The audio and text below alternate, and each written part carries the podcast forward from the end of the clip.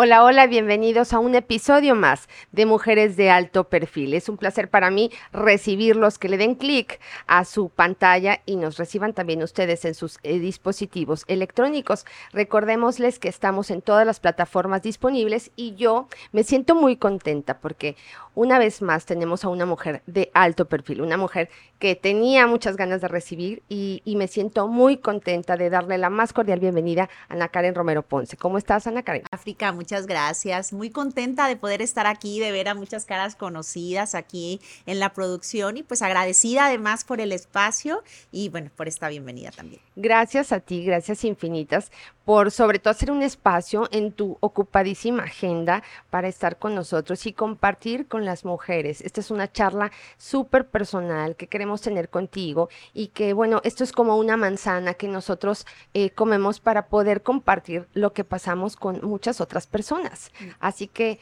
pues bienvenida. Karen, quiero comenzar esta charla hablando un poco de ti, por supuesto, pero de quién es Karen, de, cómo, cómo llegó a ser la Karen que es ahora.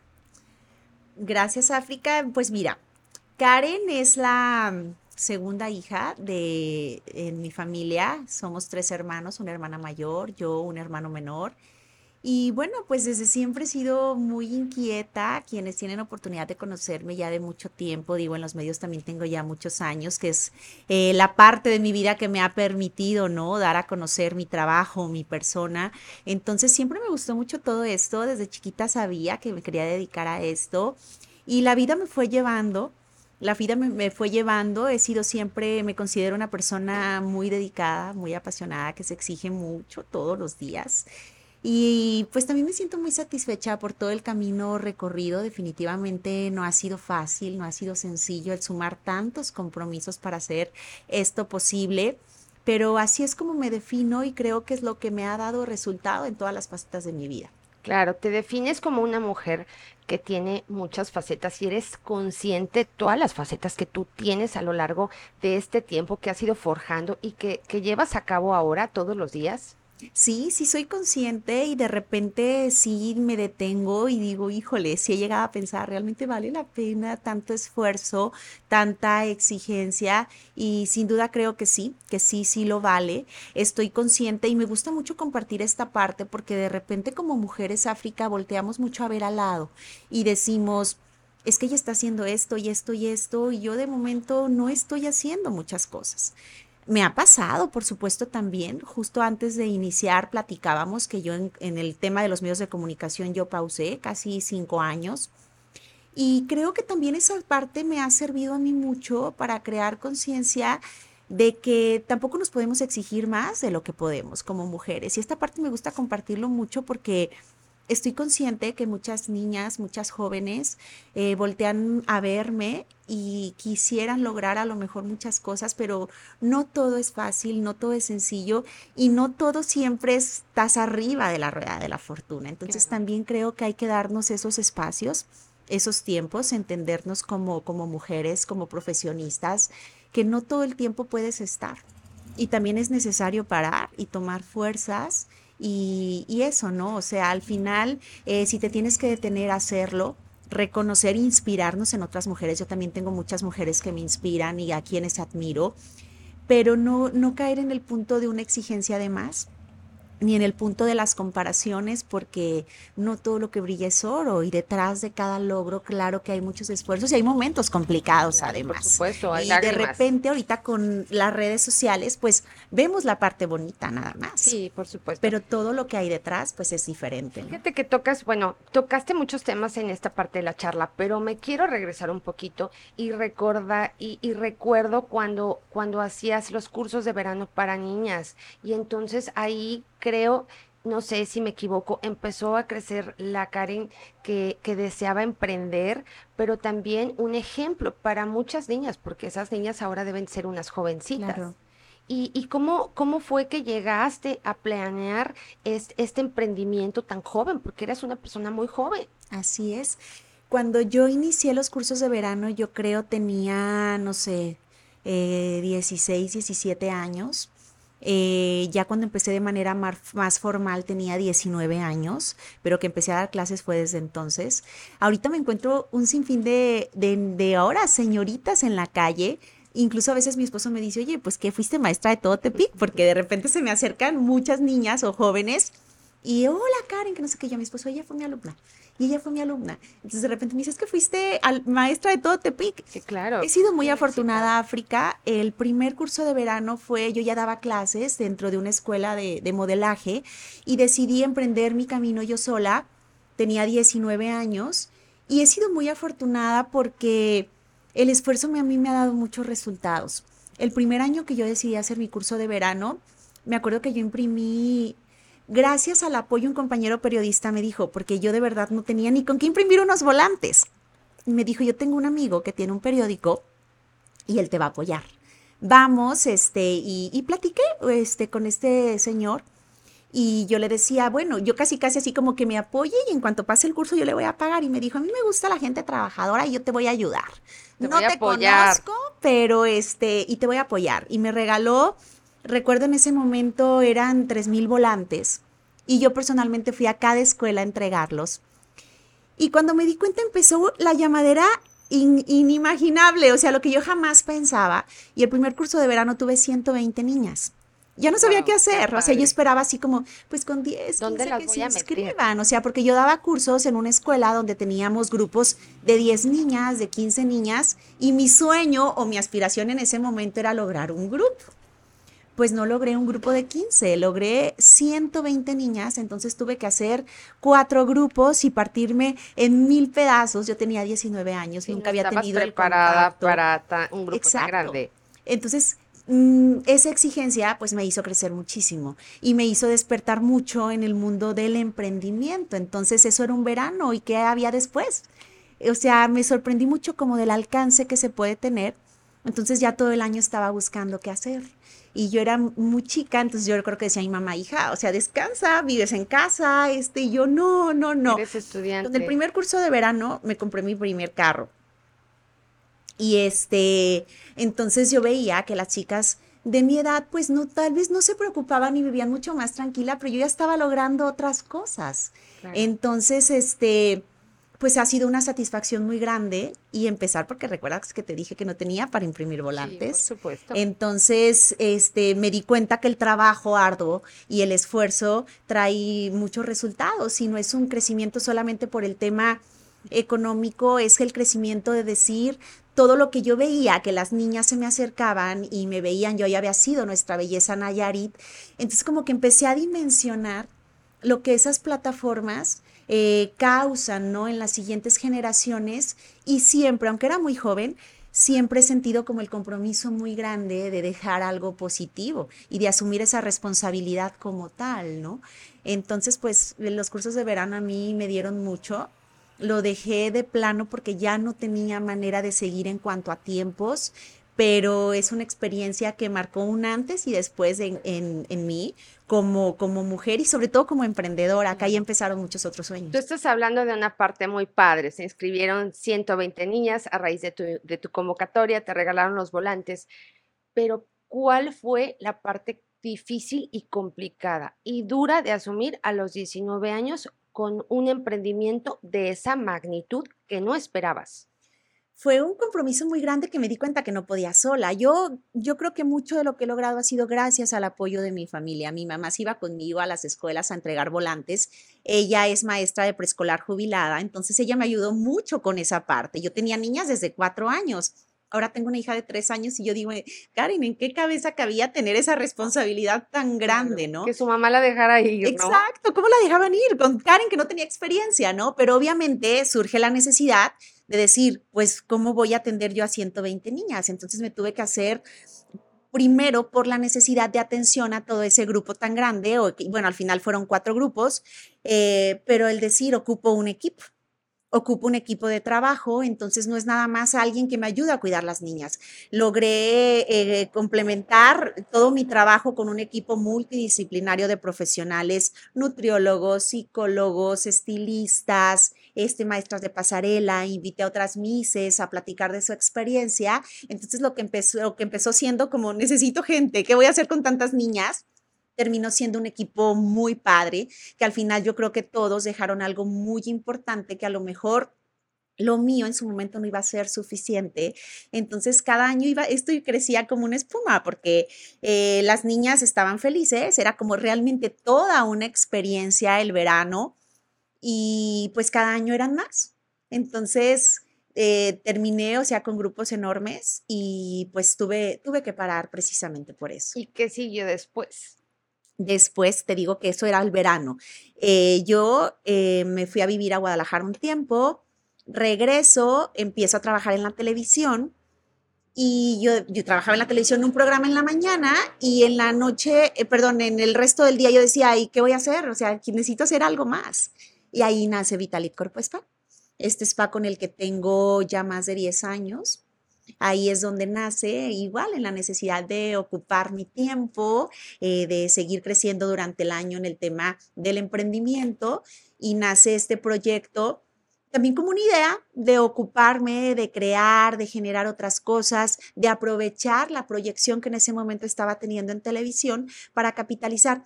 Siempre he sido como que un alma como más vieja en un cuerpo de una joven, porque te estoy hablando lo de consideras de esa manera? Porque yo siempre he estado como muy enfocada de, ok, este es, este es el momento ahorita, pero necesito construir lo que viene.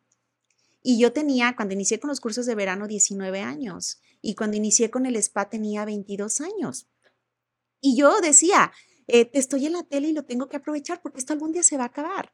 ¿Quién piensa eso? Muy pocas personas piensan eso y yo siempre he sido así. Pero eso te, te hizo tener la visión Totalmente. Que tuvieras otra visión y otra visión de otra cosa y entonces que comenzaras a crecer. Siempre y a lo mejor lo hiciste muy rápido. Siempre he sido muy consciente, por ejemplo, que, que, he sido muy afortunada en los espacios que he ocupado, en los medios de comunicación, el tema del certamen nacional, el tema del reality show en el que estuve.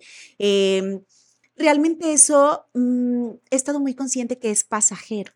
Y yo de repente veía a chicas que se dedicaban a eso y yo a los años las veía que ya no habían trascendido, no en el ámbito social, no en el ámbito, o sea, yo decía, pero ahora ya no están haciendo nada, ¿cómo no lo aprovecharon? Sí, claro. Entonces, yo quería realmente aprovechar esa oportunidad y esas oportunidades que tuve, entonces yo decía, estoy feliz en la tele, para mí era como como un sueño. En ese momento, el programa, mi sueño era estar en medios de comunicación, obviamente a nivel Por nacional en su momento. Estudiaste Exacto. en la Universidad Autónoma de Nayarit. Así es. La licenciatura en comunicación. Así es, soy licenciada en comunicación y medios.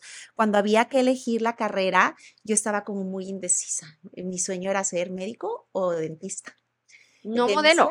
No, o sea, sí me gustaba, me encantaba, pero ya en el ámbito profesional yo me veía como una, como una doctora, me veía como una odontóloga, este, pero también me encantaban los medios y me encantaba la mercadotecnia, pero la vida me fue como abriendo caminos por ese lado y decidí profesionalizarme en ese ámbito. Eh, y pues estoy muy contenta de haberlo elegido. Me hubiera encantado también algo de los temas de la salud, me gusta mucho, incluso ahora algo a cosas relacionadas a ello. Todavía hasta hace un año debo decirte que cuando iba a entrar a la tele, estaba en duda porque quería meterme a medicina hace un año, hace los 32 años. Este, pero bueno, es un, una, un sueño que sigue estando pendiente, no sé si se me va a dar. Este, no sé si tenga el tiempo porque es un tema de tiempo, pero eh, estoy muy feliz con el camino con el camino que he recorrido y que los medios de comunicación ha sido como la columna vertebral de todo lo demás que, que he emprendido y que he logrado. Karen, además hay que decir que fuiste una estudiante con excelentes calificaciones, ¿cierto? Sí. Eso, ¿cómo se siente? Es decir, tú recorres eh, la vida y, y, ves tu historia atrás. ¿Cómo se siente haber sido una buena estudiante y poder lograr cada cosa que tú quieres en la vida? ¿Tú crees que las buenas calificaciones pueden hacer eso? No creo que sea un factor determinante, pero es como más bien eh, la disciplina puedes ser muy disciplinada y no, ter las, no tener las mejores notas y al final eh, vas a tener resultado positivo en tu vida. Yo siempre he sido muy comprometida, no me gusta quedarme como a medias de las cosas, o sea, no, yo me acuerdo, estaba niña tal vez y yo quería sacar un 10 y no por competir, yo realmente quería llegar a mi casa con un 10. eh, toda la primaria, nunca tuve un 8. O sea, siempre fueron dieces, nueves, fui la banderada de la primaria, dieces, nueves en secundaria, fui la banderada de la secundaria, lo mismo en la preparatoria, lo mismo en mi carrera y honestamente no me costaba trabajo. Claro que me esforzaba, pero no me costaba trabajo porque era algo de todos los días era algo de todos los días y creo que más allá del número que estuviera en mi boleta, es un tema como dedicación y de disciplina que al final te da resultado en todo, claro. en lo que hagas. ¿Viviste una infancia feliz? Totalmente, totalmente. ¿Aquí en Tepic? Viví al principio, eh, bueno, nací aquí en Tepic y viví en Santa Isabel, municipio de Aguacatlán. Allá hice, si no me equivoco, uno o dos años de preescolar mi familia es de Aguacatlán, mi mamá es de Santa Isabel, mi papá de Tetitlán, entonces allá tengo todas las raíces. Nací aquí, pero me siento de allá.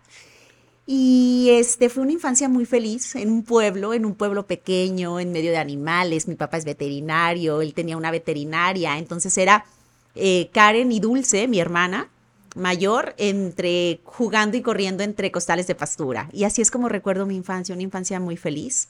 Eh, hace días mi hija inició clases de escaramuza y le digo a mi mamá, hija, mamá, eh, extraño al Moyano. Era un, un, caballo que tenía mi papá, un caballo viejito, un caballo muy flaco y nosotros éramos felices corriendo por el rancho con ese, con ese caballo. Y así es como veo mi infancia y creo que al final la infancia es una etapa tan importante que te da muchas cosas como adulto. Entonces ahora es lo que yo, mi proyecto más importante es mi hija ahorita, sin duda, y quiero que tenga una infancia igual de feliz que la mía. ¿Y tú crees que lo estás logrando? Yo espero que sí. con, estos, con estas mamás súper trabajadas, es muy complicado. Hace rato un amigo me preguntaba, este, la típica pregunta, ¿no? Karen, ¿cuándo el segundo hijo? Me encantaría tener un segundo hijo, pero ahora dimensiono la responsabilidad tan grande que es ser madre. Y no es ser madre y tener quien te los cuide. Claro que, que que tengo quien me la cuide, pero no es como el, ok, resuelvo, ahí está una persona que me la cuida, pero es más bien el tema de que tú le quieres dedicar tiempo y pues estoy, estoy ve, o sea, ¿qué hora es? Y seguimos, sigo aquí, ¿no? Es eh, de alguna manera... Fuera de eh, casa. Así fuera de casa y me encantaría tener más tiempo, pero el tiempo que tengo con ella lo valoro muchísimo. Yo realmente la veo como una niña feliz, me esfuerzo todos los días y le pregunto, Regina, ¿eres una niña feliz? ¿Estás contenta con la mamá que, me tocó, que te tocó? Por supuesto que me dice que sí, no pudiera decir lo contrario, pero yo creo que que sí lo he hecho bien, seguramente con muchos errores, no habemos mamás perfectas, pero por lo menos me esfuerzo infinitamente porque así sea todos los días. Karen, pero, pero tocas un punto muy importante. En este momento estás disfrutando de tu hija, que es algo muy padre, vives cosas con ella, pues pues regresa uno también como mujer a ser un poco niña. Pero, pero por fortuna también viviste muchas cosas antes de tenerla, es decir, lograste cosas profesionales por tu cuenta antes de ser mamá y, tomaste una maestría. Entonces, después de la licenciatura en comunicación, ¿cómo fue que decidiste tomar una maestría en administración pública? Mm, yo, siempre he trabajado, bueno, durante muchos años en el sistema de radio y televisión de Nayarit de manera intermitente. He ido, he salido, este, he estado. Entonces, como que el tener contacto precisamente con muchos temas de la administración pública, pues yo decido ingresar y hacer esta maestría en administración pública. Y pues sentí como que era una forma de alguna manera de profesionalizarme más en esa parte, ¿no? El tema de la comunicación en general, pues es como muy amplio, muy amplio, entonces yo quería como especializarme más en esa parte y al final fue lo que, lo que tomé, la decisión que tomé, el tema de la administración. ¿Y tú piensas en algún momento dado incursionar en el ámbito de la administración pública? ¿Te gustaría? Sí, sí me gustaría. Eh, sí es algo que tengo como en mi lista, ¿no? De, de objetivos a, lograr. Eh, antes lo quería más que ahora, honestamente, sí lo, sí lo buscaba más. Me encantaría ahora, pero Mm, soy como más consciente si llegara una oportunidad. Estoy ahorita como muy enfocada en mi hija, en mi familia, en mi negocio, sí, también en la televisión. Pero lo que te decía hace un momento, yo entiendo que estas etapas también son pasajeras, ¿no? Entonces al final tiene uno que construir lo que sí puede prevalecer a través del tiempo con la seguridad de que si trabajas, si te dedicas a ello, pues puede estar. Pero sin duda, el tema de la administración pública eh, es algo que me gusta, que me apasiona y, pues bueno, si en algún momento la vida se acomoda, los caminos de la vida se acomodan para que así sea, pues por supuesto que me encantaría tomarlo. Eres una mujer multifacética, es decir, tú tienes muchísimas facetas. Empezaste haciendo modelaje, después fuiste comunicadora, eh, con la... Eh, tenías la licenciatura, ahora estás en, estás en televisión también y tienes una empresa, un Vitalit que ha ido creciendo día con día gracias al trabajo y al esfuerzo. Pero ¿cómo brincas de tener un spa ahora a hacer cejas? Mira, eh, todo el tema del spa fue como muy circunstancial. Te decía hace un momento que yo vivía en Guadalajara, ya con una amiga pensábamos en emprender un negocio. No sabíamos de qué, sabes que hay que hacer algo, pero no sabes ni qué. Y alguna vez en una plática decíamos, bueno, nosotros íbamos a un spa y se nos hacía como muy a gusto, muy cómodo, eh, pequeñito, pero muy buen servicio. Decimos, ¿por qué no buscamos? Pero sin saber ni tener idea. ¿Por qué no buscamos la manera de poner algo así? Y eso era como una plática. Al final ella puso otro tipo de negocio, otro giro, un restaurante. Entonces ya el, el, proyecto, la idea, porque realmente era solo una idea, quedó ahí. A los meses yo me vengo a Nayarit, entro a la televisión, en ese momento en el programa Viva la Mañana, y digo, bueno, pues yo voy a retomar esa idea. En ese momento eh, yo tenía una amiga que ella quería invertir. Yo no tenía como la posibilidad de poner yo sola un negocio completo. Entonces empezamos como a platicar todo el proyecto y ella me dijo que sí, pero ese sí, pues nunca llegó realmente. O sea, fue como, no se dio, no se dio, no se dio. Entonces dije, pues yo voy a iniciar, como yo pueda, yo voy a iniciar. Inicié con un spa pequeño, sin tener idea de lo que era un spa. Yo no sabía hacer absolutamente nada. Yo contraté a un equipo de personas que hiciera cada uno de los tratamientos y de los servicios, pero me enamoré por completo de lo que era Vitalit entonces ahí es donde yo decido empezar yo a capacitarme. Y dije, bueno, si estoy pagando capacitación para otras personas, pues tengo que aprender yo. Y empecé primero con tratamientos faciales, luego con tratamientos corporales y me fui como especializando más. Y ahora yo soy quien capacita a todo mi equipo y también yo soy quien realizo muchos procedimientos. Y así es como, como surge Vitalit, te digo, de no saber nada a estar certificada en todo lo que nosotros ofrecemos. Y entre todos los servicios que tenía, teníamos o tenemos, en algún momento yo invitaba como a gente que hiciera como especie de colaboraciones, trabajar, ya tenía yo las instalaciones. En ese momento invito a un chico muy talentoso, Ramón Nava, que haga cejas en el spa. Entonces yo le juntaba, no sé, cada tres, cuatro meses una agenda completa y él venía por tres días y trabajaba. De repente él ya no podía cumplir porque él se fue a vivir a Estados Unidos. Y yo dije, bueno, ¿por qué, ¿por qué lo voy a dejar? O sea, si tenemos como muchas clientas, pues yo voy a iniciar. Eh, en el 2018 decido yo tomar un curso de cejas creyendo que mañana iba a empezar a hacer cejas. Nunca pensé que fuera tan complicado. Pero también me enamoré de hacer cejas. Entonces, eh, aprendí, me, he especializado mucho, eh, me he capacitado en estos que cuatro años no he parado de capacitarme, de certificarme en una y otra cosa, porque a mí si hace diez años me hubiera dicho hacer cejas, yo te hubiera dicho eso que tiene interesante hacer cejas. Pero realmente me ha impresionado lo que puede impactar en la vida de una mujer unas cejas. Seguramente los que los hombres que están aquí van a decir que es unas cejas, no, le veo nada de especial. Ellos ya les gusta ver el resultado. Exacto, o sea, no, sabe, no saben qué hay detrás. Yo sí he visto, eh, tenemos una campaña que se llama Paga con una sonrisa, que hacemos cejas de manera gratuita a mujeres que han sido impactadas por el cáncer. Una historia como eso, qué emoción. historias. Y, y, ahí fue donde yo dije. La más significativa. Tengo muchas, pero Mm, por ejemplo, atendí a una niña, casi todos los casos de paga con una sonrisa son temas de cáncer, pero atendí a una niña con alopecia, no era un problema de cáncer, pero ella por un tema emocional perdió su cabello y perdió sus cejas, una niña de 13 años. Entonces su mamá me busca, me contacta y me dice, bueno, aquí no tiene nada que ver el cáncer, pues no, adelante. Ella ya no quería ir a la escuela, ella ya no quería salir porque no tenía cejas, recuperó su cabello, pero sus cejas no. El, folículo de, esa parte de nuestro rostro es mucho más delicado y mucho más sensible. Entonces, si lo pierdes, es mucho más difícil que recuperes a, que, recuperes el cabello, ¿no? Y ella fue con muchas dudas. Ella realmente como que entre quería y no quería. Y yo platiqué con ella y me acuerdo que hasta le dije, además tienes suerte porque acabamos de comprar un láser, que si no te gusta, en un mes yo te borro las cejas. Dame la oportunidad dije, dame la oportunidad de hacer tus cejas y estoy segura que te va a cambiar la vida. Y en un mes, si no te gustan, vienes y yo te las voy a borrar. Así fue como la convencí. Le hice sus cejas y ella estaba conmocionada. La vi al siguiente mes en su retoque y me dijo su mamá, Karen, llorando, no te imaginas lo que esto significa para ella. no te imaginas, quiere ir a la escuela ya, ya no quería estudiar. Este, está feliz porque ahora sus amigas quieren cejas, pero a sus amigas no las dejan. O sea, ¿cuál niña a los tres años se va a hacer una ceja? Y así como esas historias, África son muchas. Una mujer que pasa por un proceso de cáncer, donde se viven tantos temas, tanto físicos como emocionales, y que de repente tú le puedas devolver eso poquito que es realmente importante, o sea, una, un rostro sin cejas es completamente distinto. Y no es nada más el tema de la vanidad, realmente te desconoces como mujer, como persona en general cuando eso sucede.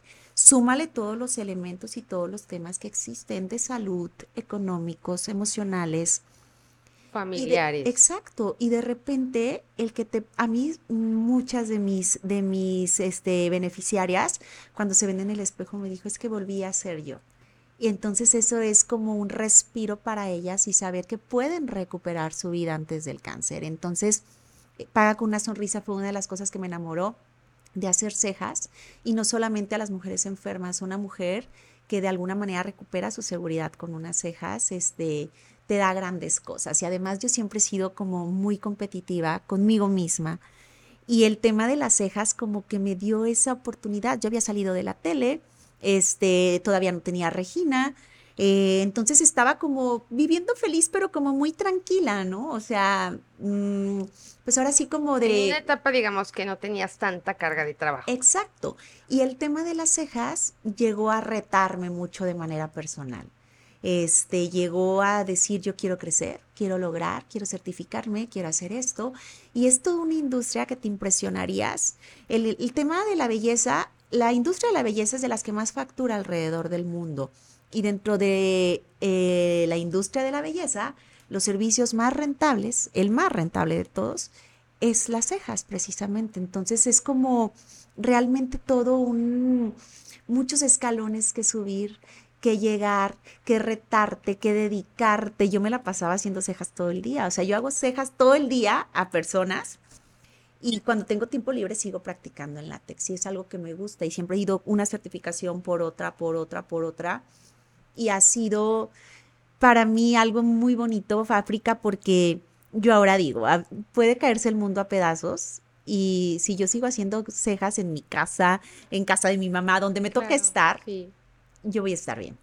Entonces, eso, por eso doy cursos de cejas, África, porque yo quisiera que las mujeres realmente tengan eh, una posibilidad real, una independencia real. Yo no tengo tiempo para dar cursos y me hago el espacio para darlos, porque me encantaría que muchas mujeres vivieran eso, que no les importa que el mundo se caiga a pedazos cuando tú de alguna manera tienes un sostén real. Hay una frase en términos de, economía feminista que dice que la libertad económica es gracias y en gran parte a la libertad de pensamiento. Es decir, si tú tienes como eh, pues manera de llevar sustento y comida a tus hijos o a tu casa, pues todo, algunas otras áreas pueden funcionar bien si hay equilibrios adecuados. Sin duda, sin duda alguna. Entonces, esa independencia te da muchas cosas muy buenas a mí, mm, te decía, era muy joven, estaba en la tele, estaba en un muy buen momento y ya estaba siendo consciente que se iba a terminar y que iba a venir después. Entonces, el tema de las cejas me ha dado es una libertad muy grande, o sea, yo digo, haciendo unas cejas al día puedo vivir muy feliz. Y empecé haciendo cejas en tres horas y hago cejas ahora en 40 minutos, una hora. Entonces soy como una maquinita de hacer cejas todo el tiempo. Y, eso me hace muy feliz porque tiene como una gran recompensa en todos los aspectos y además me llena mucho ver lo que logras, lo que puedo lograr en las personas este, con mucha dedicación, porque yo les digo a mis alumnas, quien nadie, no conozco a nadie que diga, me salieron perfectas mis primeras cejas y, o sea, realmente es muy difícil y con mucho esfuerzo se puede lograr. Entonces, yo realmente me esforcé. En algún momento tuviste miedo de hacer ceja? Porque bueno, hacer ceja para una mujer, tú lo estás diciendo, es algo muy significativo, pero, pero que te salga mal este trabajo, bueno, hay historias en redes sobre, sobre cosas fatales que no quisiera ninguna otra mujer vivir. ¿Has tenido miedo? Mira, una vez en una capacitación decía, eh, era un médico en ese momento y dice, quien no conoce quien no sabe no le tiene miedo a nada porque no sabe los riesgos. Yo no sabía nada África, entonces nunca tuve miedo de hacer cejas. Al principio, cuando ya conocí, yo dije, Dios mío, veo mis primeras cejas y decía, qué valiente. Y las subía, las publicaba y estaba llena de trabajo desde el día uno. Me tocó también un momento en donde empezaba apenas el furor por el microblading no había tanta competencia, eh, hablándolo en el buen sentido, como hay en este momento. Ahorita ya tú, si piensas hacerte las cejas, realmente buscas el trabajo de mayor calidad. En ese momento no, todo el mundo quería hacerse cejas. Entonces yo tuve como esa oportunidad de crecer precisamente a la par de esta industria y yo ahora cuando me aparecen los recuerdos me da mucha risa porque yo decía, eh, lucir unas cejas perfectas sí es posible. Y ahora que yo veo y cuido tanto los detalles, que la inclinación de los vellos, que la angulación, que los abanicos y no sé cuánto, ahora lo veo y digo, Dios mío. Pero en ese momento, mm, como he sido como muy dedicada, el tema de las cejas, el diseño es muy importante, como hacer una casa. Entonces, si te dedicas, tu diseño es bueno. Es como el molde del pastel. Cuando vendes pasteles, quieres que tu pastel se vea bonito. Ya después vemos qué tal está el relleno, ¿no? Es igual con las cejas. Entonces, eh, mm, yo tuve oportunidad como que crecer en esa parte. Y es lo que yo siempre les intento decir a mis alumnas, o sea, sus primeras cejas nunca van a ser bonitas, se tienen que dedicar y este es el primer curso de muchos que deberán tomar para llegar realmente a un trabajo de calidad cuando yo empecé como a dimensionar, sí empecé como, híjole, esto sí es una responsabilidad bien grande. Entonces yo creí que iba a hacer unas cejas a la semana y estoy haciendo tres, cuatro cejas al día. Entonces fue cuando dije, pues me tengo que capacitar. Y tengo la confianza de muchas mujeres que vienen y se ponen en mi sillón para que yo les trabaje. Y, no son unas uñas que no te gustan y te las quitas y ya no vuelves y vas a otro lugar. Son tus cejas. Es un tema de autoestima, es un tema que tiene como otras connotaciones. Entonces asumí el compromiso como tal y me capacité y ahora estoy muy contenta, muy plena con el trabajo que realizo, pero también muy comprometida porque no paro de estudiar. Ahorita justamente estoy en otra certificación y todos los días practico y todos los días estudio y, todos los días me preocupo porque mi certificación vence en diciembre y tengo que hacer tantas modelos en donde una máster te califica cada bello y si no lo logras no te certificas. Entonces, de todos tus emprendimientos, ¿cuál es el que más te gusta? ¿Este de las cejas? En general, Vitalit, que también enfoca y engloba el tema de las cejas. Vitalit siento que es como, como mi primer hijo. Este, como que nunca pensé que en 10 años sucederían tantas cosas. Em, amo y adoro lo que es Vitalit, lo que he construido, lo que me ha enseñado, porque me ha retado muchísimo y claro que he cometido muchísimos errores pero me ha hecho crecer mucho a nivel personal, Vitalit. Y este, incluir. podrías, Karen, perdón que te interrumpa, tú podrías compartir cuál ha sido un momento en el que tú hayas dicho, híjole, me equivoqué en, este, en, este, en esta eh, acción o, o, o en esto, en el emprendimiento, en tu empresa porque este es un espacio para compartir y aprendemos muchísimo de los errores. Entonces, ¿en qué parte tú has dicho, híjole, yo me equivoqué? Yo creo que de los retos más grandes para mí de Vitalit ha sido el tema del personal, el tema de los recursos humanos.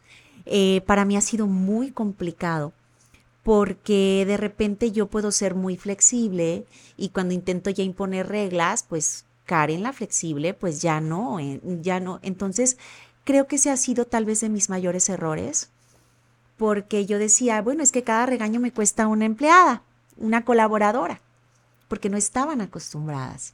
Aprendí tal vez muy tarde que, que, te tienes que imponer desde el principio, que si tú no tienes la habilidad para dirigir un equipo, tienes que buscar quien lo haga por ti.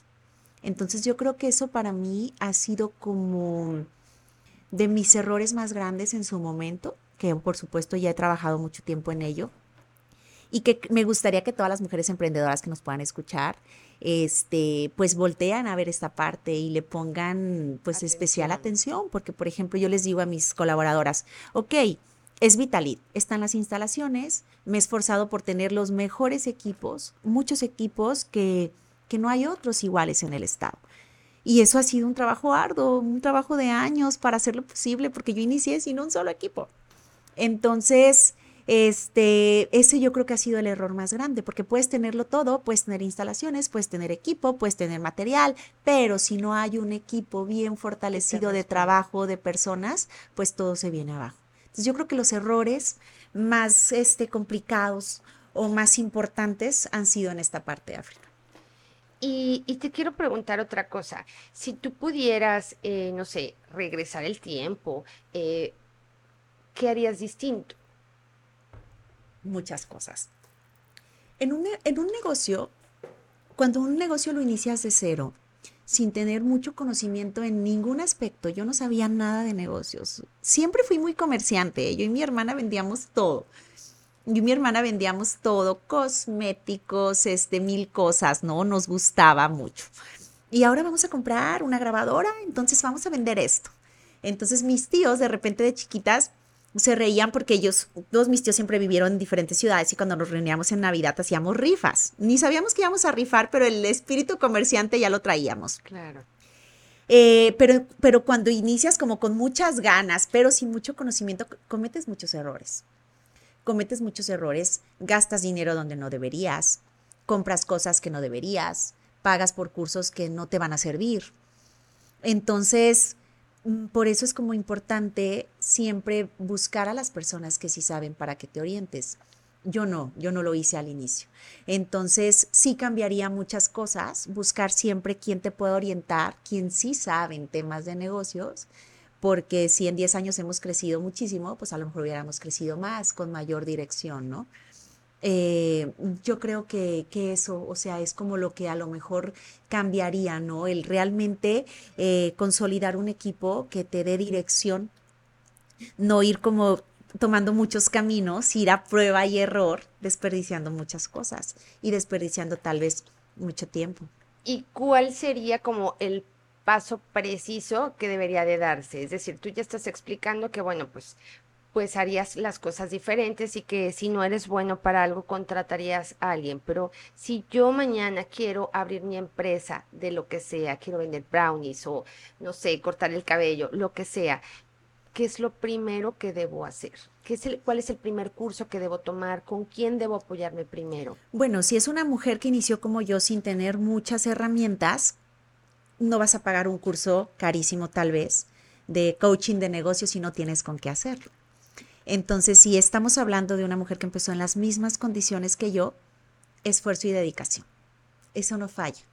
Eso no falla, porque puedes cometer muchos errores, pero el trabajo siempre rendirá frutos. Yo tengo amigas que tuvieron la posibilidad de montar un negocio de otros giros tal vez, y negocios preciosos con todas las herramientas, y en pocos meses estaban cerrando. Entonces, no es un tema ni de economía y tal vez incluso en algún inicio ni de capacitación, porque yo no la tuve. Si hubiera tenido con qué ahora me preguntas qué cambiarías, cambiaría eso. Pero si lo hubiera sabido, no hubiera podido tampoco. No tenía los elementos para hacerlo. Pero yo, yo siempre he dicho, o sea, voy a trabajar y me voy a, voy a trabajar mucho, mucho. Algún día algo va a suceder. Algún día esto tendrá que rendir frutos y estoy convencida que así es. Entonces, yo creo que la fórmula mágica es eso no hay algo que, pueda prosperar si no te esfuerzas. Y es que eres una mujer súper comprometida, ¿verdad? Sí. Esa parte te gusta de ti, te sientes orgullosa. Sí me gusta, aunque de repente sí me detengo a ver y sí creo que me exijo mucho. O sea, yo decía, ay, antes vivía como mucho más feliz, ¿no? Ahora quiero ser la mejor en cejas, la que quien tenga el mejor spa, quiero ser la mejor mamá, quiero ser la mejor esposa, quiero ser la mejor tú hija. que eso es posible? Es decir, que no no, es, no, es, posible. Claro que puedes dar tu mejor esfuerzo y hacer tu mejor papel, pero no puedes ser la mejor en todo. Y yo intento ser la mejor en todo. Y repito, no es como por una competencia de alguien está haciendo otra cosa, no, yo desde, porque sí, como mujeres sí lo vivimos, honestamente sí lo vivimos y yo también, pero yo creo que esa parte yo ya la superé yo ya la superé ahora, creo que la competencia es conmigo definitivamente. O sea, siento que en este momento no tengo a nadie que superar, no porque no haya mejores que yo, sino porque no tengo por qué voltear o desconcentrarme. Exactamente. Pero también creo que no es sano, ¿eh? Honestamente sí estoy consciente que de repente no es sano exigirte tanto, pero también a veces es tu naturaleza. Entonces yo a veces así, a ver, Karen, espérate un poquito, o sea, no puedes, o sea, sí es cierto, quieres ser la mejor mamá, pero también quieres ser la mejor este, emprendedora, pues hazte otra Karen para que pueda cumplir con las dos partes, ¿no? Entonces, en ese proceso estoy como de enfocarme, de equilibrar, lograr un equilibrio, yo creo que al final es lo más difícil. Es como pelearse con uno mismo, ¿no? Karen se pelea con Karen por lograr ese equilibrio que también debe de ser perfecto. Así. Porque así lo concebimos. Y yo creo que ese es el reto más grande. No sé si algún día lo voy a lograr, pero pues en esa lucha estoy. Pues yo creo que debe de haber algunos elementos como cuando abres tu emprendimiento, tu empresa y te organizas para que funcione. Lo mismo es hacer uno con uno mismo, es decir, hablar con contigo y decirte, híjole, es que esto tiene que ser más equilibrado, porque entonces si no, pues me voy a ir a la ruina personal. Así es. Y a veces no, mm, no concebimos el tema de delegar responsabilidades. Yo, yo soy una de esas, de las que quiero hacer todo o sea, de las que tengo una persona que me hace los diseños, pero quiero revisar cada diseño. Y yo quiero mandarte la lista de servicios que se van a publicar esta semana. Y quiero que me envíes lo que vas a publicar para revisarlo. Entonces de repente dices, pues, pues se hace cuenta que lo estás haciendo sola. Yo, por ejemplo, tengo dos meses con una administradora. Nunca había tenido una administradora. Entonces fue como, yo, Karen quiere revisar los inventarios, Karen quiere hacer el corte, Karen quiere pagar la nómina. No, no se puede. No se puede, es imposible partirte en mil pedazos porque tengo que aceptar lo que termina siendo insuficiente. Terminas dejando muchas cosas a medias. Y eso pues tengo 33 años, tengo 10 años con el negocio y, esa parte apenas estoy delegándola. Entonces, son de los errores tal vez que he cometido. Tal vez tú crees que esta parte donde Karen quiere ser más, eh, poder delegar y tener un poco más de tiempo y más organización, es también porque es mamá. Sí, porque quiero tener más tiempo. No quiero estar en 10 años trabajando a este mismo ritmo. Quiero tener más tiempo con mi hija, pero tener la misma estabilidad o seguir siendo igual de productiva que como soy ahorita. Pero quiero pasar más tiempo en mi casa, quiero, si tengo otro hijo en algún momento, a este ritmo no lo pensaría en este momento tener otro hijo. Pero si quiero tener un segundo hijo, entonces, ¿qué tengo que hacer para que esas condiciones se den? Entonces, Mira, a mí hace un año yo perdí a mis abuelos. Eh, con todo el tema de COVID yo perdí a mis abuelos y siento que eso me cambió mucho la vida África porque terminé pensando, pues al final todo se queda. Al final todo se queda, entonces estoy sacrificando mucho tiempo de lo que realmente amo, que es mi hija, mi familia, pero tampoco conociéndome tampoco voy a decir, ay, ya no me importa, me voy a ir a sentar a mi casa y eso, o sea, no puedo. Entonces, yo entendí con esa experiencia que pues al final todo se queda y al final nada trasciende. No importa que seas la mejor emprendedora, no importa que seas la mejor comunicadora, no importa que tengas el mejor spa de la ciudad, que seas la mejor en cejas, no vas a trascender. Todo eso es reemplazable. Y eso lo entendí y estoy tratando de construir algo que me haga sentir completa en todo eso, pero que también me permita trascender en lo más importante, que es mi hija en este momento, el que es mi familia. Eh, entonces, como que todo esto, y es difícil, ¿eh? De repente soltar y decir, Mm, ay, está bien, ocupo más tiempo para mí, porque yo soy de las que me dejo un día libre y todo el día estoy pensando en mi casa, en el negocio, y todo el día estoy escribiendo en el grupo de mis colaboradoras, dando mil indicaciones, o sea, no puedo descansar, o sea, mi esposo me dice, pides descanso y el día que estás aquí yo te veo como una leona enjaulada, y así estoy, o sea, no es sencillo, es un proceso, pero yo ya lo entendí y estoy en el mismo, ¿no? Pero fíjate que, que tocas un punto súper importante para revisar uno su historia vuelves a tu familia, a tu raíz, y tú tuviste que pasar algo tan desafortunado como fue el fallecimiento de tus abuelos, y, no importa, digo, ellos te enseñaron muchísimas cosas de niña y también con su fallecimiento te enseñaron muchas otras. Así es. Yo vengo de una familia de mucho trabajo, de mucho esfuerzo, mis abuelos son un vivo ejemplo de ello, mi bisabuela, la más trabajadora del mundo, la mujer más trabajadora que yo haya podido conocer eh, tuvo 11 hijos, quedó viuda a los 41 años, ya con 11 hijos. ¿Qué tal? Y ella sacó adelante a su familia.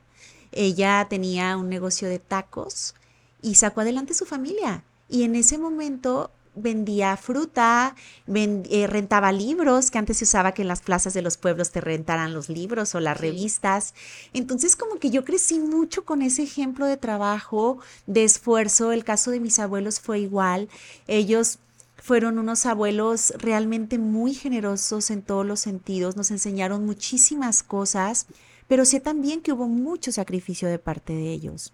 Y repito, al final, todo el crecimiento profesional mi abuela siempre acompañó a mi abuelo, siempre, siempre, siempre. Mi abuelo, un hombre brillante, exitoso, un gran ejemplo para mí en muchos sentidos. Un líder, ¿verdad? Así es, era líder sindical. Él, murió siendo eh, dirigente nacional del sindicato azucarero.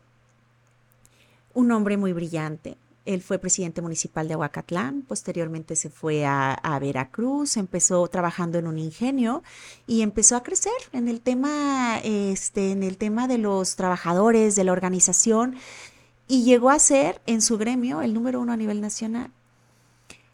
Y por muchos años se, catapultó así y era un hombre muy brillante. Mi abuela, estoy segura que es gran parte responsable de todo ese éxito, pero también sé que sacrificaron mucho a su familia por ese éxito. Entonces ahora en su lugar ya hay otra persona. Y si es cierto, él está en una oficina, en un marco, está en la historia, pero donde realmente trasciendes es en tu familia. A todos los demás, este, pues se va una persona y llega otra. Y está una persona y le aplaudes a esa persona. Se va esa persona y le aplaudes a la que sigue. Entonces, yo lo entendí eso con la muerte de ellos. Fue una muerte muy repentina y, yo lo entendí y sigo en el proceso. No ha pasado mucho tiempo, ha pasado apenas un año, pero a mí me llegó como a mover muchas cosas. O sea, yo, por ejemplo, tengo mi negocio y ya estaba pensando, pues ahora tengo que comprar, pues a lo mejor una casa que pueda rentar para que esa renta cuando yo ya no haga cejas, cuando yo ya no haga eso. Quería hacer, hacer, hacer, hacer, hacer. Y ahora quiero comprar esto, y ahora quiero hacer esto. Y para hacer esto tengo que hacer tantas cejas al día para en un mes tener tanto. Y para en seis meses tener tanto. Entonces, para poder comprar tal cosa. Entonces, pasa esto y yo dije, ching, o sea, ellos sí es cierto, todo lo que hicieron, pues ahí está. Ahí está. Y a lo mejor sí es cierto, es una seguridad para su familia. Hablamos del tema económico, pero eso ya no importa. Eso ya no importa, importan más otras cosas, ¿Qué es lo que dejas en tus hijos. Exacto. Y creo que la única manera de trascender realmente pues es en tu familia, no hay más. Si queremos hacer muchas cosas afuera, pero el día que Karen no se dedique a las cejas, la gente va a ir con otra persona. O sea, la gente te va a reemplazar y en tu familia y si no, no eres irreemplazable. Eres irreemplazable si, si no estás, si estás ausente, pues nadie va a venir a traer otra mamá para Regina si, está, si eres una mamá ausente. O una esposa. Así es, también, que es una parte también de mucho compromiso. Eh, y sí, o sea, es como el exigirte, querer ser como lo mejor en todo, y pues de repente pues no es fácil, ¿no? Y es un camino duro ese de la exigencia también, ¿no? Sí, totalmente. Yo en algún momento comparto en mis redes sociales porque, por ejemplo, yo tuve a Regina, yo siempre he sido de mucho ejercicio, me gusta mucho, pero tuve a Regina, bueno, en realidad desde que me casé como que hice más, más conchita y más flojera en esa parte, pero especialmente después del embarazo, pues bueno, dejé por completo esta parte, ¿no? De repente lo retomo con muchas ganas y yo recibía muchos mensajes. Karen, qué padre, es que cómo le haces, quisiera tener tus ganas y tu energía. Entonces yo empecé como a ver de chin, o sea, a mí me pasaba cuando yo no hacía ejercicio y de repente veía esos, eh, esos prototipos de redes sociales y me sentía como muy en deuda con esa parte y no me sentía cómoda con lo que yo no estaba haciendo. Entonces cuando a mí me empiezan a decir, yo cuando tengo oportunidad se los comparto, a ver chicas, no. O sea, a mí me costó tres años volver a agarrar el ritmo. O sea, fue mucho tiempo. El ritmo del ejercicio, dices. El ritmo del ejercicio, del de, la de, la disciplina, de cuidarte, pensar en ti. Cuando eres mamá, yo me olvidé completamente de mí, en muchos sentidos. Entonces, me costó tres años. Entonces, cuando me dicen eso, de repente como me empiezo como a incomodar pensando en lo que yo sentía cuando no lo estaba haciendo y que crees como que estás en deuda. Entonces cuando tengo oportunidad les comparto y les digo, a ver, no, chicas, cada quien tiene sus tiempos y sus momentos. Yo quise empezar 10 veces a hacer ejercicio y no es el tema del ejercicio, no es el tema de la apariencia, es todo lo que hay detrás, el que digas, me voy a dedicar este tiempo porque yo empecé de, necesito tiempo para mí. O sea, necesito tiempo para mí, necesito hacer algo, necesito darme realmente esos espacios porque... Porque son tan saludables como ir a dormir. Porque me estoy asfixiando con tantos compromisos. Entonces, me, me, gusta, sobre todo cuando tengo pláticas, tengo muchas pláticas con mis, con mis clientas del spa. que de repente ellas me dicen, Karen, qué padre, y te veo súper aplicada y yo no puedo. Y ahí es donde tengo como mucha oportunidad de platicar y decir, es que yo también viví esa parte. De compartir. Este, yo también viví esa parte, o sea, no creas que todo es perfecto, wow, Karen, y también para lograr, olvídalo, o sea, es un reto bien grande. O sea, mi esposo trabaja mucho todo el día, él llega tarde y quiere ver, prender la tele para ver las noticias. Y yo ya me quiero dormir porque yo me levanto cuatro y media. Sí. Todo es un reto. Sí todo es un reto, pero, pero yo estoy convencida de que nada se te da gratis, ni lo pequeño ni lo grande. Todo o sea, estar en la cima también implica que puedes estar en la cima y estés llorando. Claro, totalmente. O sea, no hay vidas perfectas. Y de repente, pues eso es lo que parecen muchas veces las cosas, pero no hay perfección. Y las redes ejemplifican o te hacen sentir que la vida del otro es perfecta cuando no es así. No es así. Y yo les digo, chicas, o sea, mostramos, a mí no me gusta mostrarme triste, pero no porque no quiero que vean que me pongo triste. Yo quiero que me gusta ser positiva, pero no quiero decir que no me pongo triste o que no me siento frustrada en muchas, en muchas situaciones o que no me siento cansada. Pero tampoco me gusta como tener una actitud de queja, de inconformidad y eso, pero de repente cuando tengo oportunidad también comparto que no es fácil, que no todas las personas estamos bien que no todo es wow, qué padre. Este, por ejemplo, hace unos días mi hija estuvo, es, alérgica y tiene de repente recaídas y hay que nebulizarla. Entonces yo decía, yo comparto muchas cosas buenas de Regina y sentía como hasta el compromiso de compartir eso que no era bueno, como para que vean que no es perfecto, pero tampoco quería que vieran a mi hija en un estado como más vulnerable. Sí, claro. Pero este me gustaría que todos los que nos están escuchando vean qué es eso. O sea, de que no hay perfección y que puedes tener éxito en muchas cosas, pero también tienes carencia en muchas otras. Y que eso es importante porque pues de repente te haces ver, sentirte como insuficiente de ver que la persona o la mujer de al lado está haciendo cosas que tú en ese momento no estás en condiciones de hacerlas, pero todos estamos en condiciones de no hacer muchas cosas. Yo quisiera, les decía yo a mis trabajadoras que de repente tenemos reuniones y ellas quejándose por una otra cosa. A ver, chicas, muchas de ustedes trabajan de ocho y media a dos de la tarde yo daría muchas cosas por desocuparme a las 2 de la tarde, pero lo que yo he construido no me permite desocuparme a las 2 de la tarde. No tengo manera. Si quiero realmente consolidar y mantener lo que ya he hecho, no puedo. O sea, no me puedo ir a descansar esa hora. Entonces también tenemos carencia de muchas cosas. ¿Y tú crees que abrir esta parte que de repente es complicada para ti, como esto que dices que tu hija estaba enferma y querías y la estabas nebulizando, que, es bueno? O sea, ¿tú, tú lo ves como una parte que sí se debe demostrar. No necesariamente porque a lo mejor Mm, no es como que se deba o no se deba, yo creo que es una decisión como muy personal. Yo no lo quería mostrar, me daba tristeza, no era nada de gravedad, pero tú que eres mamá, sabes que, o sea, lo que te duele, lo que te preocupa, no es nada de gravedad porque es una alergia que ella ha tenido desde chiquita y ha estado como muy controlada, ya tenía casi un año que no se me ponía así, pero pues claro que uno se preocupa y es inevitable porque piensas mil cosas y cuando ya tiene dos horas tosiendo sin parar y dices, no manches, no será otra cosa, no esto, este... Sí, pero seguramente tú pensabas, híjole, ¿debo compartirlo o no debo compartirlo sin vulnerar? No es como que debiera o no debiera, pero yo decía, tal vez yo pudiera compartir esto para que vean que no todo es perfecto. O sea, por ejemplo, a mí todo el mundo, ay, Regina, vi esto, porque yo comparto muchos de sus mejores momentos. Sí. Mi esposo está en su trabajo y todo el mundo, ay, ya vi Regina que anda en el caballo.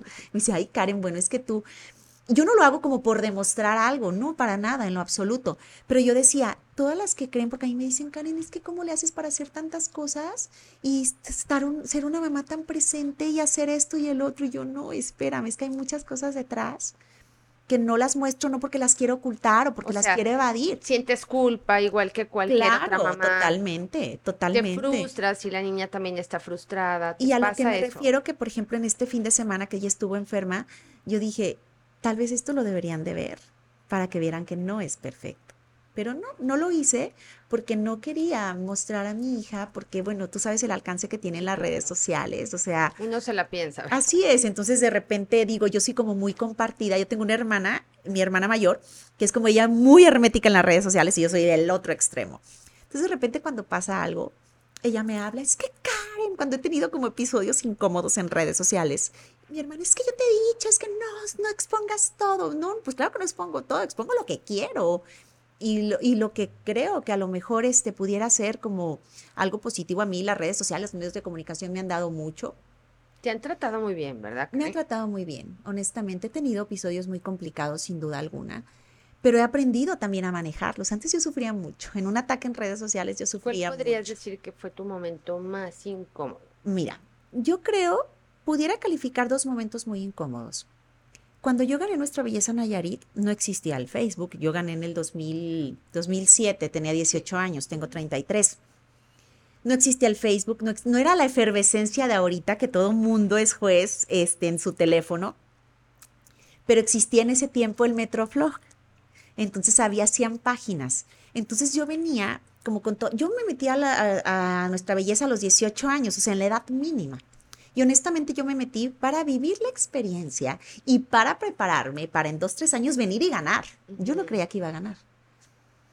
Pero yo esta constante que ha sido el trabajo, la disciplina, este, mm, entré y me di cuenta que podía hacerlo. Me esforcé mucho y logré mi objetivo muy chica, a los 18 años.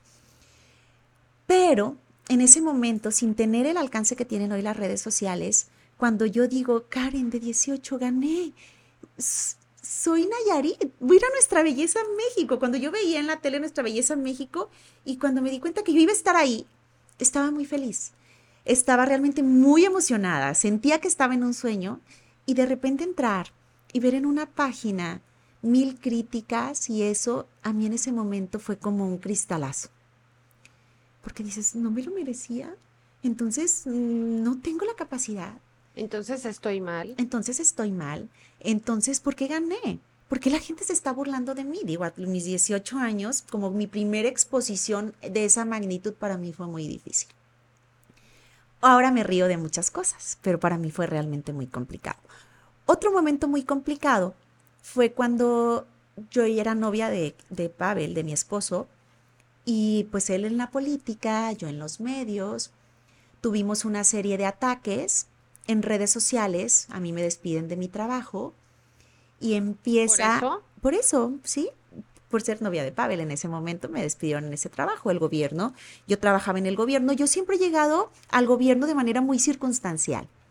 No estoy peleada, por supuesto, con nadie que trabaja en una campaña para llegar, porque ahora yo estoy como muy de cerca en esos temas, pero yo nunca lo había hecho.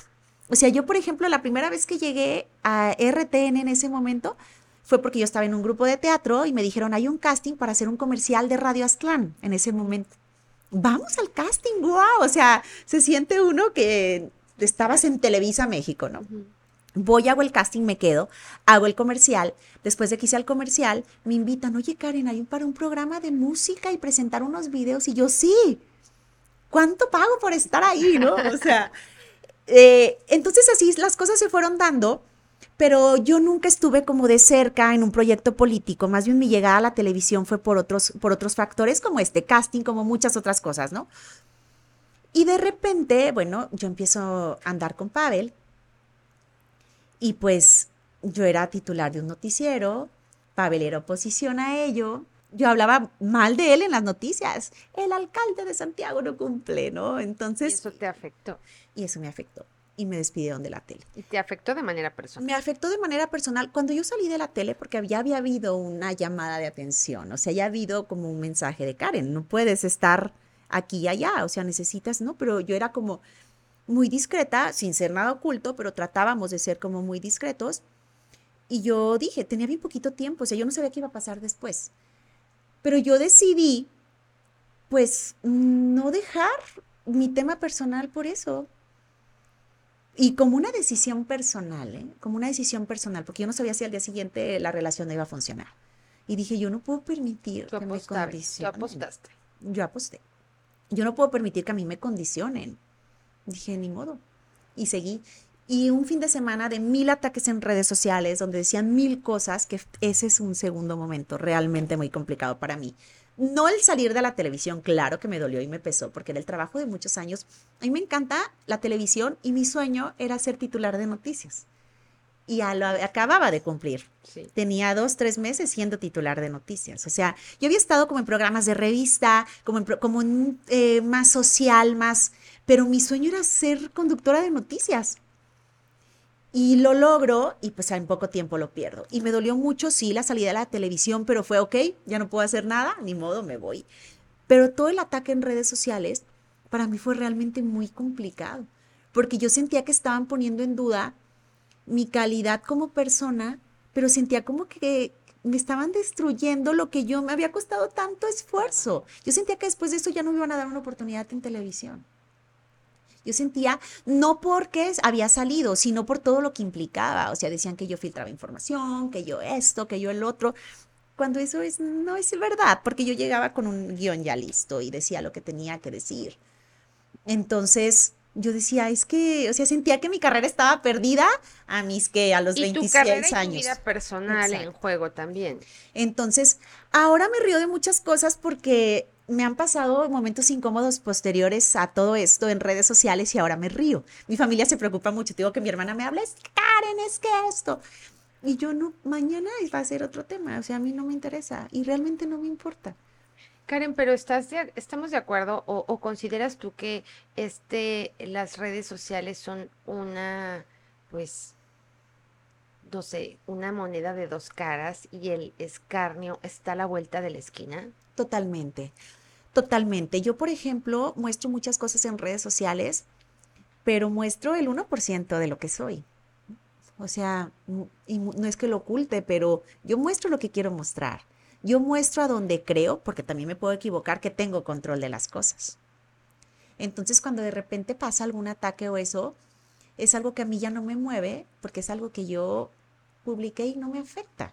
O sea, nunca publico algo que me haga sentir duda si algo pasa, no. O sea, lo que yo publico, digo tantas cosas que he vivido en redes, que es cuando publico algo ya sé que algo puede pasar. Entonces digo, ay, no me importa y lo hago. Bueno, y te casaste con Pavel. Sí. ¿Cómo es la vida ahora eh, de Karen casada, siendo mamá, pero sobre todo casada también en este rol tan complicado que tienes, porque tienes tantas facetas que cómo asumen ustedes el matrimonio? Él también es una persona muy ocupada. Creo que lo que ha funcionado con nosotros es que los dos somos súper ocupados. Yo no seguiríamos juntos si yo fuera una mujer de casa que lo estuviera esperando todo el día. Definitivamente no. Y estoy segura que tampoco estuviéramos juntos si él fuera una persona que trabaja de 9 a 2 y su esposa todo el día está ocupada. Entonces creo que dentro de todo eso, eso es lo que nos ha mantenido juntos y nos ha mantenido bien. Que los dos hemos como comprendido, o sea, yo de repente que no manches, es bien tarde y sigues en una reunión y todo, y digo, no manches, yo también, hay días que son 8, 9 de la noche y yo sigo atendiendo citas. Antes me pasaba mucho más, ya con Regina ya tengo como mis tiempos mucho más dosificados. Pero yo creo que eso nos ha funcionado. Eso nos ha funcionado. Cuando él se fue a México, a la Diputación Federal, yo esta, y cuando él se fue, yo luego, luego estaba, estuve embarazada. Y para ir, para mí fue muy complicado porque tuve que parar, porque yo tuve un riesgo a los seis meses de embarazo. Tuve que estar tranquila en mi casa y él seguía con ese ritmo y fue cuando me di cuenta, no pudiera. O sea, si yo fuera distinta, si yo pudiera, si yo quisiera estar en mi casa, esto no ¿Estás funcionaría. preocupada? ¿Estabas preocupada? Sí, sí estaba preocupada porque, bueno, tenía un riesgo en el embarazo y me sentía como muy descobijada cuando él se iba. Y se iba todas las semanas. Y no iba a parar porque él también estaba cumpliendo un sueño. Em, Faltó como tener el embarazo donde el esposo está acompañándote. Sí, probablemente sí. Este, sí me hubiera encantado a lo mejor poder compartir más tiempo, pero por ejemplo, él iba a México de martes a jueves o a viernes y el fin de semana pasaba aquí. Nunca hubo un fin de semana que se quedara en México, a menos de que yo fuera o algo. Entonces también era como, como un equilibrio. Y le decía, bueno, te vienes porque tienes el montón de reuniones en los municipios, no porque quieras estar conmigo, de broma, ¿no? es. Pero él, él así ha sido. Yo creo que el tema como de la admiración mutua nos ha funcionado, no ha sido fácil. Si una pareja o una familia que a lo mejor tiene como un- un mucho más bajo perfil no es fácil, de repente cuando estás tan expuesto es muy complicado. Definitivamente no ha sido sencillo, pero creo que hemos aprendido a vivirlo, a disfrutarlo y a entenderlo. Yo de repente, yo, por ejemplo, al principio cuando lo atacaban en un periódico o algo, yo me quería morir. O sea, yo decía, ¿cómo? ¿Por qué? O sea, como que quería justificar y dar a entender que eso no era real. Y después entendí que no era necesario. Hay muchas cosas que siguen siendo complicadas, pero yo creo como que hemos aprendido también de muchas cosas, de muchos golpes. ¿Cuál consideras que es la cosa más complicada de, de tu matrimonio en este momento? Lo que más te cuesta trabajo masticar, digamos. Mm, pues yo creo como el exceso de trabajo de las dos partes pudiera ser algo difícil, aunque estoy consciente que, si no fuera así de alguna de las dos partes, pues no estaríamos bien. De repente, mm, yo por ejemplo, antes trataba como de, no demostrar, pero era como mi naturaleza, este, mi esposo, mi esto, es, y ahora no. Incluso hace unos días me decían, es que yo creí que estaba separada de Pavel. ¿Cómo? ¿Por qué? Porque ya no te veo con él en redes, porque ya no, porque entendí que así era más cómodo, que así era más seguro. Y no estoy peleada en mañana subir una historia y una foto. Más sano pero para redes, lo hacía, lo hacía como más constante o para mí era como tan natural y de repente sentía como que todo el mundo te está, o sea, como que le das el poder a la gente de que este, y de repente yo como que empecé como a dosificarme, de manera inconsciente, si tú lo quieres, y empecé a ver que era como más feliz en esa parte. Y antes me hubiera preocupado, ching, o sea, piensan que no estoy con él, a ver, deja subir una foto para que vean que sí estoy con él, y ahora no. O sea, ahora realmente prefiero estar bien y construir muchas cosas que tenemos que seguir construyendo y muchas cosas en las que tenemos que seguir trabajando como pareja, como familia, que de repente hacerlo por mostrar y porque no digan o porque no piensen. Eso es difícil, él, él está en un muy buen momento en su carrera, él mucho de lo que había soñado, de lo que había trabajado, de lo que había construido, pues ahora lo está viviendo. Él es obradorista de corazón desde siempre, hace días venía eh, vino una persona de México y Pavel dijo, es que fue mi maestra en el centro de formación política y sacó una foto donde Pavel estaba súper chiquito, donde está ella y donde está mm, Andrés Manuel López Obrador, súper joven, era dirigente del PRD en ese momento. Entonces él como todo lo que había soñado, Pavel es muy idealista, ahora lo está viviendo. Todo lo que había, por ejemplo, Andrés Manuel como soñado en tener, en hacer, en implementar los programas sociales de manera directa, toda la lucha de toda una vida. Y Pavel está al frente de todo eso aquí en Nayarit. Entonces yo cuando me enojo que llega tarde o que está en una reunión o que no puede asistir a un compromiso familiar porque está ocupado, pues trato de decir, bueno, o sea... De recordar esa parte. De recordar esa parte. ¿verdad? no es fácil, por supuesto que no es fácil, pero digo, nunca le pediría que lo dejara y nunca lo dejaría. Entonces, es, muy claro que Karen es Karen también. Sí, claro. Yo creo que también esa parte ha sido muy importante. Incluso, este, digo, así como dato chusco cuando nos peleamos, es así como, pues no nos necesitamos. O sea, tú eres Pavel, yo soy Karen. O sea, estamos aquí porque queremos estar. ¿Y consideras que así se debe construir una relación? O sea, más allá de lo que vives y de lo que te toca vivir, porque ya así te tocó un, un esposo ocupado, tú también con muchas ocupaciones, ¿tú consideras que esa es la manera sana en la que se puede afrontar una relación en este tiempo? Ay, no sé, y no me atrevería a decirlo porque no ha sido fácil. O sea, si yo digo es que las cosas en pareja o en el matrimonio se tienen que ser así, no, no, no me atrevería a decirlo, ni creo que sea como lo conveniente, ni, ni porque no sé si lo estoy haciendo bien. No ha sido una parte fácil, pero ha sido una parte también muy bonita de compromiso de las dos partes, de errores de las dos partes, por supuesto. Pero yo creo que sí hay mucho trabajo por hacer. Hay mucho trabajo por hacer y y te digo, cuando una familia que a lo mejor no es como, eh, no está tan expuesta, es difícil, cuando estás expuesto es doblemente difícil. Hay que tener temple. Mucho. y hay que aprender. Sí, creo que sí. Seguramente me falta mucho más, pero cosas que me suceden ahorita me hubieran devastado hace cinco años. O cosas que me suceden ahorita eh, me hubieran eh, a lo mejor llevado al divorcio al inicio de mi matrimonio. Entonces, ahorita es diferente. O sea, es diferente, yo creo. Yo siempre he creído que al final digo, este, soy feminista y todo, pero al final sigo pensando que la mujer sigue siendo el corazón de tu familia.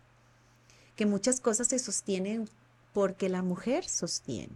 Tal vez no es justo, pero es así. O sea, creo que eres como quien debe llevar el timón del barco, sin duda alguna, y es una responsabilidad muy grande. El de la casa, ¿verdad? Exacto. Entonces, mm, creo que sí he aprendido, he tenido que madurar mucho en muchos aspectos. Yo por muchas cosas era pleito total con mi marido porque es que esto y es que las redes y eso no. Y ahora tal vez sigue siendo pleito, pero ya casi, casi por gusto, exacto. Entonces ahora soy como mucho más consciente de muchas cosas. Ya hay muchas cosas que no me mueven como me movían antes. Y estoy contenta con, ese, con esa evolución que he tenido. No es perfecto, debo decirlo, te lo dije, o sea, en todos los aspectos. De, de Pavel. Sí, si no, no estaría, no le aguantara su ritmo. a lo mejor él tampoco a ti, ¿verdad? Sí, así es. Y sí lo pienso, ¿eh? Porque pues yo tampoco soy tarea fácil, también soy una mujer complicada, sin duda alguna, con una mujer con todas las facetas que hemos hablado, con todos los compromisos que hemos hablado. Sí, sabes que eres una mujer de alto perfil. pues seguramente por eso estoy aquí y te lo agradezco. No, hombre, nosotros te agradecemos muchísimo que hayas estado. De verdad es que nos encanta. La plática contigo ha sido fabulosa y esperamos, Karen, de verdad, de todo corazón, tenerte muy pronto de regreso aquí en la mesa con nuevos proyectos, con nuevas cosas. O sea, porque, porque hay mucho, mucha tela de dónde cortar contigo, mujer. Ay, no, hombre, pues muchas gracias, África. Gracias a la invitación, gracias a todos los, compañeros. Este, y bueno, muy feliz de haber estado en tu espacio. Gracias infinitas. Muchísimas gracias a todos ustedes por acompañarnos. Nos vemos en el siguiente episodio de Mujeres de Alto Perfil.